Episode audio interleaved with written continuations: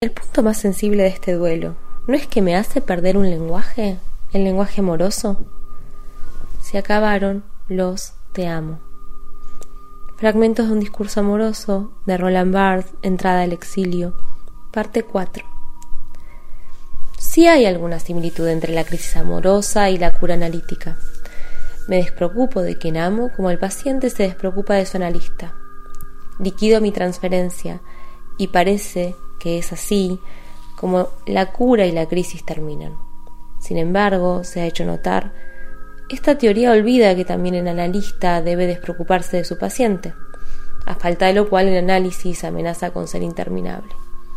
Del mismo modo, el ser amado, si le sacrifico un imaginario que sin embargo lo embadurnaba, debe entrar en la melancolía de su propia decadencia.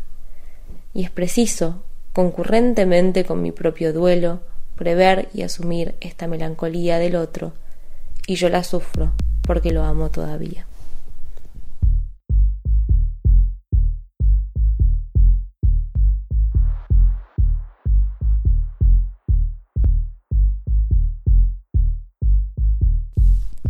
En el episodio de hoy de Sin Patria converso con Mauro Greco, investigador de CONICET, postdoctoral fellow en la Universidad de Edimburgo, donde vive en este momento. Y lo que más le gusta de esa ciudad es el paisaje. Eh, lo que menos le gusta es alguna de la gente que vive ahí. Volvería a vivir en esa ciudad. Lo que más extraña de la Argentina es el asado y lo que menos extraña es el conflicto, un cierto sentido del humor, una cierta violencia interrelacional que se da inclusive en los grupos más cercanos. Y cuenta una anécdota de que eh, le contó un amigo que se había separado y él le manda por WhatsApp un sándwich de pija. Esta entrevista fue hecha en París, en el quartier de Lelila.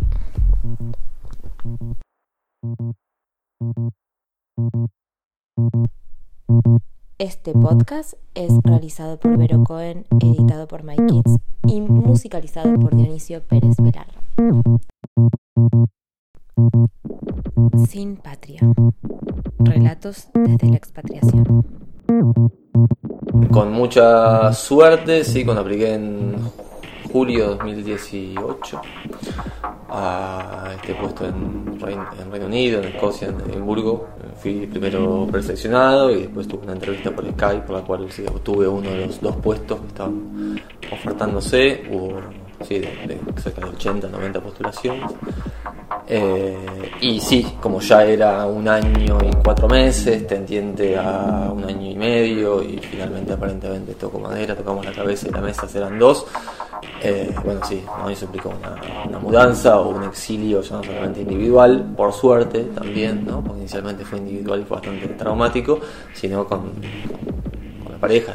Vos venías haciendo tu carrera en CONICET, de beca doctoral, beca postdoctoral. Lo, siguiente era el ingreso a carrera, ¿no? Eh, de investigador científico, que ya deja de ser, porque las becas son estipendio, no es trabajo, no hace aportes, nada. Entonces, después de haber estado em, formándose en CONICET durante ocho años, en la última, hace dos, dos o tres años ya, eh, él obtiene su su dictamen diciendo que tiene todas las condiciones para poder entrar a la carrera de investigación, pero por un recorte de presupuestario del macrismo, eh, que este plan Argentina 2020, donde iba a haber eh, una cantidad de científicos, un sistema científico argentino eh, de primer mundo, si se quiere hablar mal y pronto, eso se cortó. Entonces ahí hubo una decisión, ¿qué se hace cuando el país donde vos te formaste, al, que vos querías devolver de algún modo, del que vos querías eh, formar parte eh, como científico, eh, te expulsa, te dice no, acá no hay, no hay plata. Y me parece que hay una precisión en el lenguaje que es, vos nunca hablas de expatriación, o sea, nunca te escuché hablar de tu experiencia como una situación de expatriación, sino siempre hablas de exilio. ¿Y por qué? Cuando esas condiciones de por qué te fuiste cambiaron, igual vos seguiste percibiéndolo como un exilio. Sí, yo no, o sea, no puedo dejar de comenzar con decir que yo no, o sea, que hay gente que estudia esto en serio y sistema, lo, lo viene haciendo sistemáticamente y demás, porque puede estar realmente más capacitada que uno para hacer la diferencia entre ser un expatriado o, como acá se dice mucho, ¿no? se expatrie. Creo que también en, en, Gran Bretaña está mucho esta idea. Sí. Del, los expat, incluso como, el short. Eh, sí como eh, alguna vez alguien me dijo esto de, bueno, un, eh, un X persona en Gran Bretaña o en Inglaterra sobre todo es un inmigrado, inmigrado, mientras que un inglés o una inglesa, un inglés digamos en otro país eh, no es un inmigrante o un, o un migrante, sino un expatriado o algo así.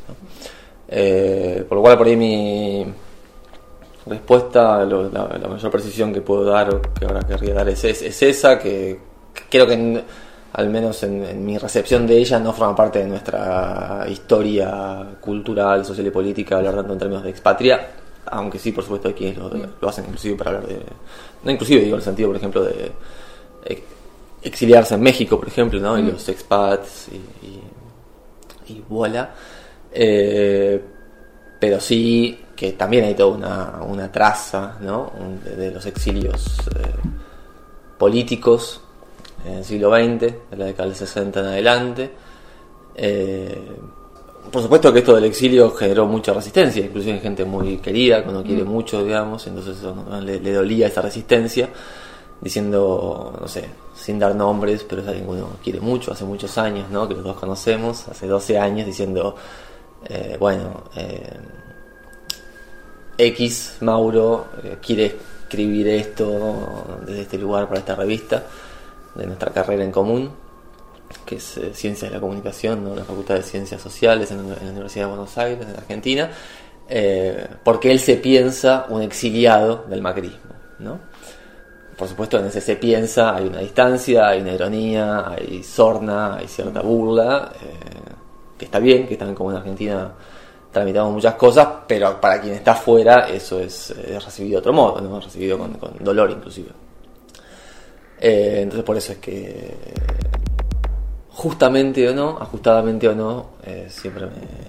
Y también por un tema político preferí no solamente a mí, sino a todos los compañeros y compañeras que tuvieron, tuvieron la posibilidad, también eso, ¿no? Que el exilio siempre... Eh, desde los orígenes de la filosofía y la literatura, el exilio, y como bien trabajaron Foucault y Agamben, y perdón por las citas, es dos cosas, es castigo y es premio, ¿no? Castigo mm. porque, bueno, vos te tenés que ir de tu tierra, pero también es premio porque vos te podés ir, ¿no? Es una, la, la ambigüedad constitutiva del exilio que tanto le interesa a Agamben, por ejemplo, ¿no? En su genealogía, las ambigüedades de muchas categorías que, que, que cimentaron la, la modernidad y, bueno, y, No, que, que, incluso, digo, eh, no se puede exiliar cualquiera o no se puede expatriar cualquiera, y ahora voy a eh, hago una aclaración, un ajuste sobre esa diferencia. Eh, siempre lo decimos, ¿no? Eh, mudarse es carísimo, carísimo, carísimo. Lo que escuchan es el ruido del mate que estamos tomando. estamos en París, pero bueno, el mate siempre es un, un, un aliado. Eh, para todos los que no hablan francés. Como yo, por ejemplo. ¿De qué hablaba? Eh, ¿Por qué elegiste ese fragmento para introducir eh, esta entrevista? Bueno, creo que hay muchas cosas, no muchos textos de los cuales uno, una se puede aproximar al, exilio. Em, creo que en, bueno, en Argentina eso tiene su historia propia, digamos. Pero me interesaba la idea, por un lado, de la primera página, que fue lo primero que leí, el punto 2 de. Entiendo yo que se traduciría como. Eh, el exilio del imaginario, de, fragmento de un discurso amoroso de, de, Bartes. Me interesaba de, lo primero que intenté leer en mi horrible francés, la mm, idea de perder un lenguaje, que hay un, hay un exilio en perder un lenguaje, que, el, el amor es un lenguaje y que hay un exilio en perder ese, ese lenguaje. Y en lo segundo que leí, en el punto 4, la página 125, eh, en, este, este vínculo, que es esta relación, entre otras muchas muy originales, que hace eh, Barthes entre, eh, eh, entre el fin de una relación y el fin del análisis, ¿no? que no es, como sabemos, por lo, por lo poquito que uno sabe de psicoanálisis, pero en un país hiper psicoanalizado como Argentina, eh, quizá más inclusive que Francia e Israel, eh, que ese, ese, fin del análisis no es, el, no es la cura, no es lo mismo, pero que hay una posible similitud estructural entre el fin de, no el fin del amor, sino el fin de un amor y el fin de la, del análisis. Y me interesaba mucho esta idea de que, al menos en mi experiencia, en mi larga, por otra parte, experiencia psicoanalítica, desde los 12 años, eh, siempre uno piensa el fin de la, del, del, análisis en términos de la transferencia del analizando hacia, hacia el analista. Eh, y esta fue la primera vez que, que leí, o al menos que, que, recordé que también el analista debe hacer un, un duelo, ¿no? un olvido y un perdón y una reconciliación eh, hacia el analizando. Ok, pero nos falta como un plus más. O sea, ¿y eso el qué tiene que ver en la analista? Porque la pérdida del lenguaje uno lo puede por ahí entender, sobre todo cuando hay una emigración hacia un país que es de otra, habla otra lengua pero ¿por qué relacionas este, esta relación eh, psicoanalista-psicoanalizado con eh, una situación de irse a otro país? Eh, porque para ser eh, parasiásticamente sinceros, como para producir el efecto de sinceridad, diría Groys, como ya hablamos un poco, porque me, me, me parecía que también uno cuando se va, eh, para empezar que nosotros de Argentina, ¿no? que es eh, entre comillas el fin del mundo, el culo del mundo, etcétera, pensamos irnos a, a, a estudiar o a trabajar afuera como un exilio y eso no pasa en Europa, ¿no? Más después de la Segunda Guerra Mundial la idea de que alguien, un, un, una europea se vaya a otro país no es necesariamente visto como un exilio, nosotros sí lo pensamos así, obviamente por de, la, entre comillas, revolución argentina de en, en adelante, pero no quiero llenar suplantar mi experiencia personal, que fue lo que vos me dijiste con todo esto, pero bueno, sí, con eh, la noche de los bastones largos, ¿no? la dictadura, la década del 90 y el macrismo incluiría, eh, porque me parece que eh, siempre pensamos eso, el, exilio y el duelo del exiliado o del inmigrado, del emigrado hacia el país y no, si fuera posible, al revés, ¿no? Si fuera que también, como si el país, digamos, o el colectivo social, mm. eh, no sé si debiera, pero si al menos pudiera eh, hacer un duelo de aquellas personas que nacieron y crecieron ahí, pero que, que no están y que pueden querer o no volver. Mm. Que también por una historicidad y una politicidad propia de nuestra historia, eh, a veces esos deseos de no volver no volver a pisar la tierra, la tierra, ¿no? La, la tierra, la sangre, etcétera, nacional, y es muy problemático juntar tierra, sangre, ¿no? Y, y nación en la misma frase. Bueno, no son precisamente muy vistos, ¿no? Como si a veces también, sin ningún ánimo de victimización, el, el país le hiciera pagar, el país, la Argentina, ¿no? La Argentina, sí. la, la Archon, le, le hiciera pagar a, en, en, en, otro caso, pero le hiciera pagar al, al que se fue haber seguido. Es, es, interesante esto en el sentido de que qué pasa cuando uno vuelve de visita o uno ya vuelve a instalarse, que pareciera que aparece casi como un reproche, ¿no? Como Argentina también necesitaba de vos, ¿no? Como bueno, eh, entonces ahora al derecho de piso que ya uno pagó cuando se fue, se le suma el derecho de piso que uno paga cuando vuelve, ¿no? Cada vez. ¿Qué fue lo más difícil de esta mudanza a Edimburgo? Eh, imagino que la, el lenguaje, inicialmente, también por de vuelta por un tema de formación, por la importancia que uno le da al lenguaje y por cómo el lenguaje se vincula no solamente con la expresión, sino casi con la, con la identidad, ¿no? Casi uno es lo que puede decir, uno es lo que, lo que, lo que come, lo que lo que los otros ven de uno, pero también lo que puede decir y cómo lo puede decir y tal. Y, y bueno, y si uno se, se, se concentró barrocamente, neobarrocamente, neobarrosamente en el castellano, más que en expresarse con sutileza en otros eh, lenguajes, luego hacer ese proceso de hablar un, bueno, en este caso puntual, un inglés académico, que a su vez sí. yo lo he estudiado de chico muchos años, pero lo dejé, lo abandoné a los 17, 18, por lo cual fue reencontrarme y leía en la carrera poco, pero en los posgrados un poco más en inglés, pero nunca especialmente interesado en él, sí en el francés, que tampoco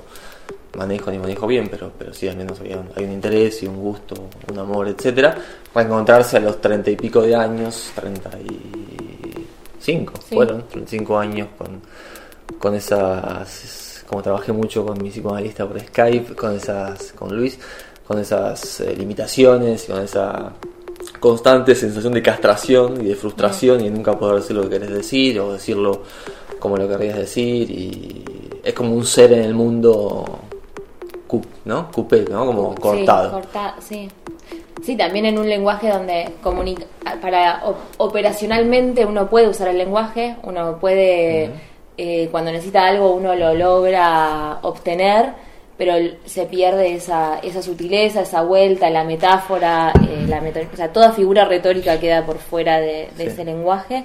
El humor, El humor, sí, el humor creo que es eh, súper difícil eh, y, mm, y sobre todo cuando uno tiene que decir cosas dif- difíciles de decir, ¿no? Total. Como cuando no es un pedido directo, sino cuando uno quiere eh, darle una vuelta y tiene que pedir algo sin pedirlo, eso es un momento muy difícil y obviamente ni hablar cuando uno escribe académicamente, porque por más que uno se haya formado en un hasta en un colegio bilingüe con el mejor nivel de inglés, tus ideas a los 17 años no son tus ideas de los 35, por suerte, y eh, nunca te van a enseñar, te van a enseñar un, un inglés eh, culto, pero no te van a enseñar un inglés académico. El mismo, la misma, mi- los mismos anglof, anglof, anglófonos, siempre tengo problemas con esa palabra, eh, tienen que aprender un inglés académico. ¿no? sí, sí, claro. Entonces, Sí, es, una- es un, es un género, digamos. es un género, sí, sí, sí, totalmente.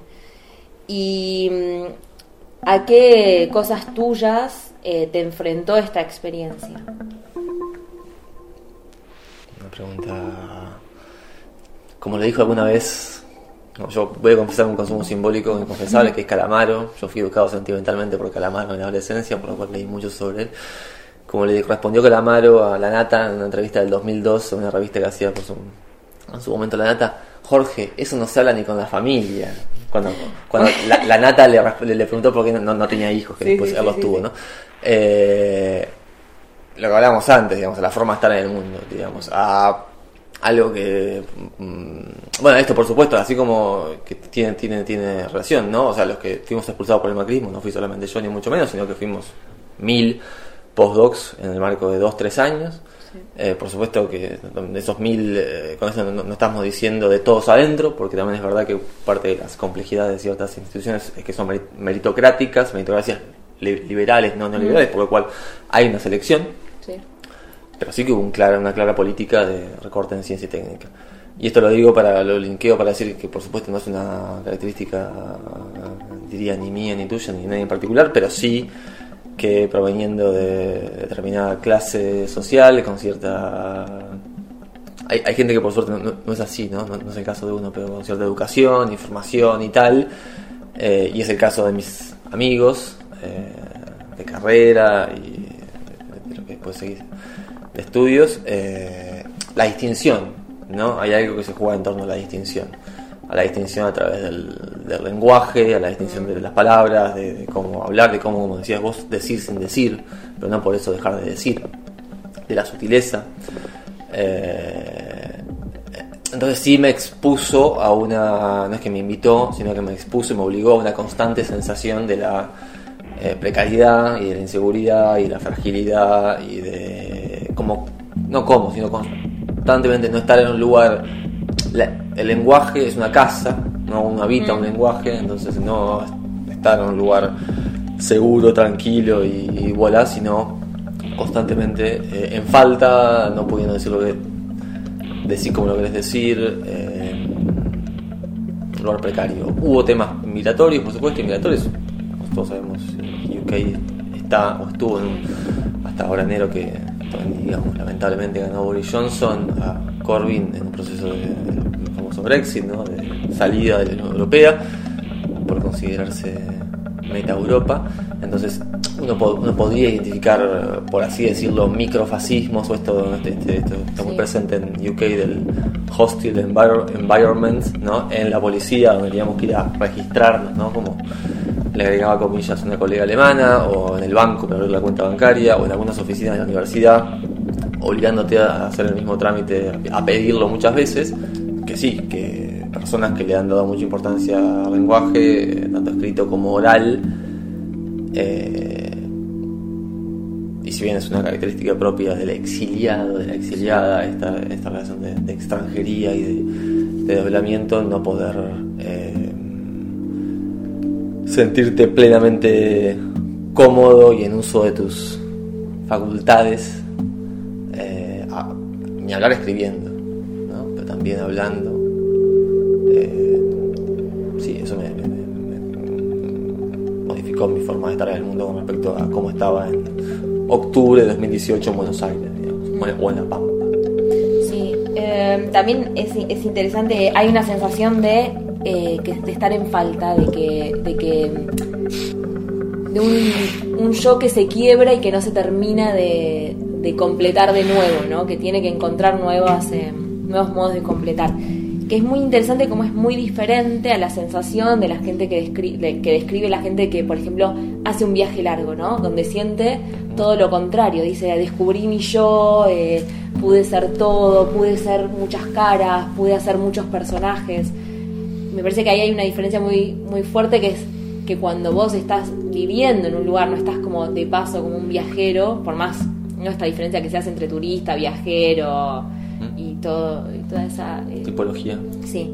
Eh, estás ahí eh, permanente para echar algún tipo de raíz, entonces no es, no, es pasajero esa situación, es una situación que, con la que tenés que lidiar y que, que querés lidiar y que querés de algún modo volver a, ese estado de completud que también es hay algo que es irreversible. Y por otro lado, otra situación que es muy común cuando uno se va afuera y no es muy común en Buenos Aires, y creo que tampoco en otros países de Latinoamérica, es la situación de tener flatmate, ¿no? O coloc, como le dicen en Francia, o, eh, ¿cómo se dice en castellano? Compañero de piso. Sí.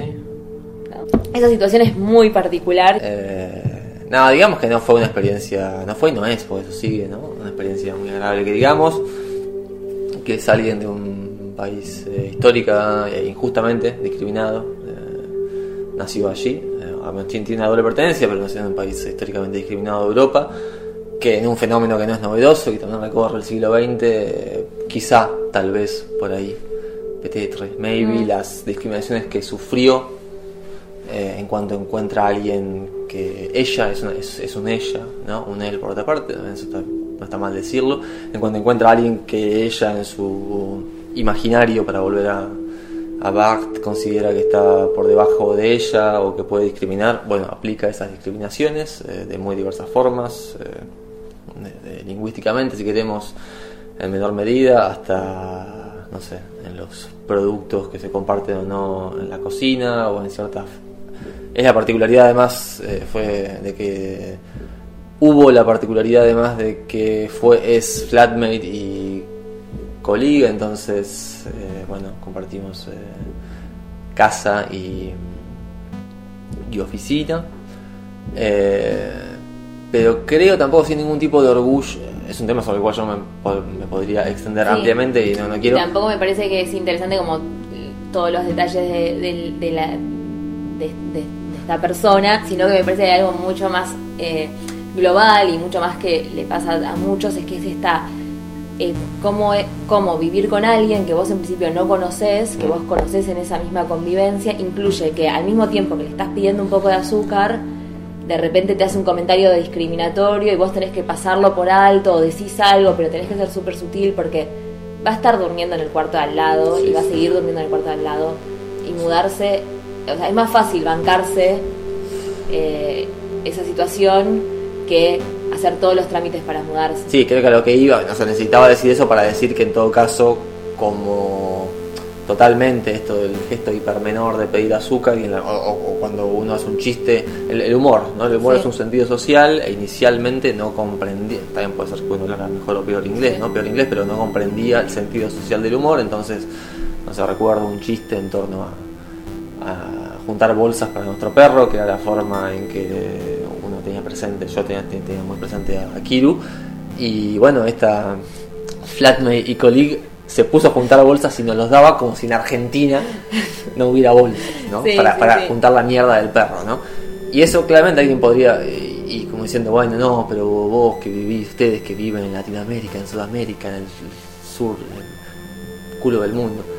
Eso por supuesto se puede, puede decir, alguien puede decir, es una ignorante, es una bruta, lo cual puede ser cierto, sí, sí. pero también hay una hay un fondo y un trasfondo ahí de, de discriminación muy grande. Sí, también y, Y de desconocimiento y de subestimación de alguien que idealiza, en este caso puntual, no, no es un caso puntual, en este caso concreto la, la academia británica, que considera que por, por ser británica es buena o es mejor, y que cualquier experiencia educativa, universitaria, de posgrado que provenga de lo que ahora tanto se llama.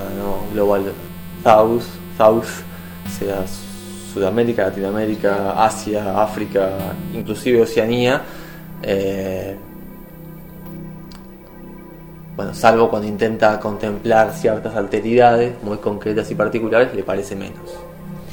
Sí, eh, sí, también hay algo que, que sucede en eso, o sea, en, en este último tiempo creo que pasé por miles de nacionalidades distintas, bueno, no miles, pero muchas nacionalidades distintas de, de- de convivencias. Y uno siempre, o sea, siempre me, sor- me sigue sorprendiendo cuánto no se puede dar por hecho, cuánto siempre el otro te puede sorprender con eh, una nueva, un nuevo modo de hacer las cosas y de habitar el mundo y de eh, ponerle simbología a las cosas que uno ya no, no, se, no se lo puede imaginar. Es como el imaginario queda corto de todas las opciones posibles sobre un acto cotidiano como puede ser pasar la aspiradora hasta, eh, no sé, como, como muy del, de, de la cotidianidad, ¿no? Como en, en cosas muy tontas. Eh, Y ni hablar después, si en esas cosas tontas uno ni siquiera puede estar de acuerdo, ni siquiera puede eh, eh, anticipar lo que el otro va a hacer, eh, en el plano de las ideas ya, bueno, ¿no? O sea, podemos estar que- pensando que decimos lo mismo, pero no estamos diciendo lo mismo. Lo último que, que agregaría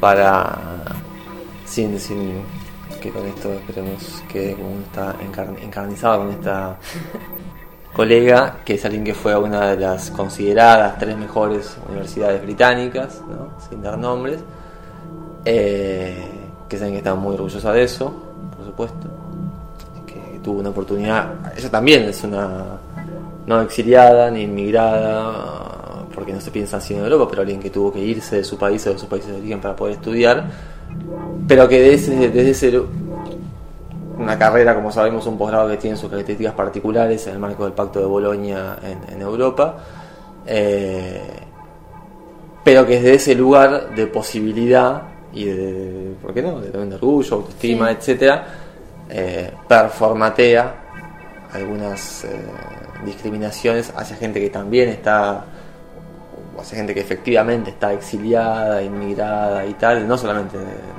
nuestro caso, no solamente de Argentina, también de otros lugares, por lo pronto de Latinoamérica, eh, cuanto menos problemáticas.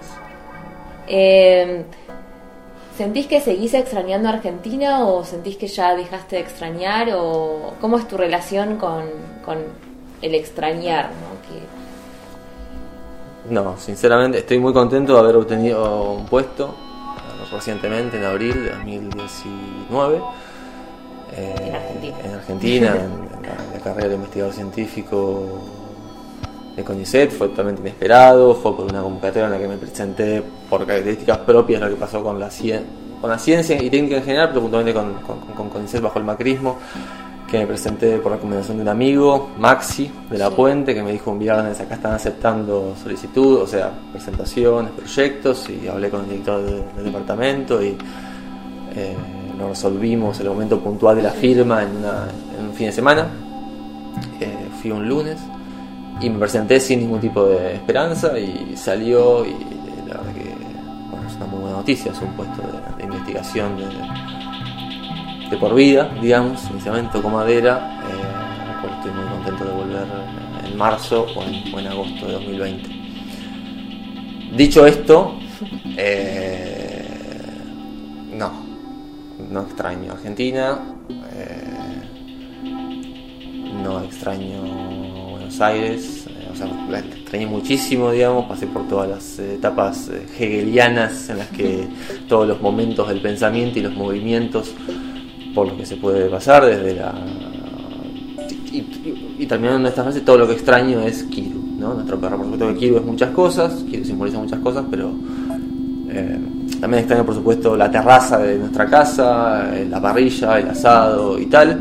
Hacer fuego, sin por eso ser piromaníaco, que también, por supuesto, uno es un poquito anarquista y un poquito piromaníaco.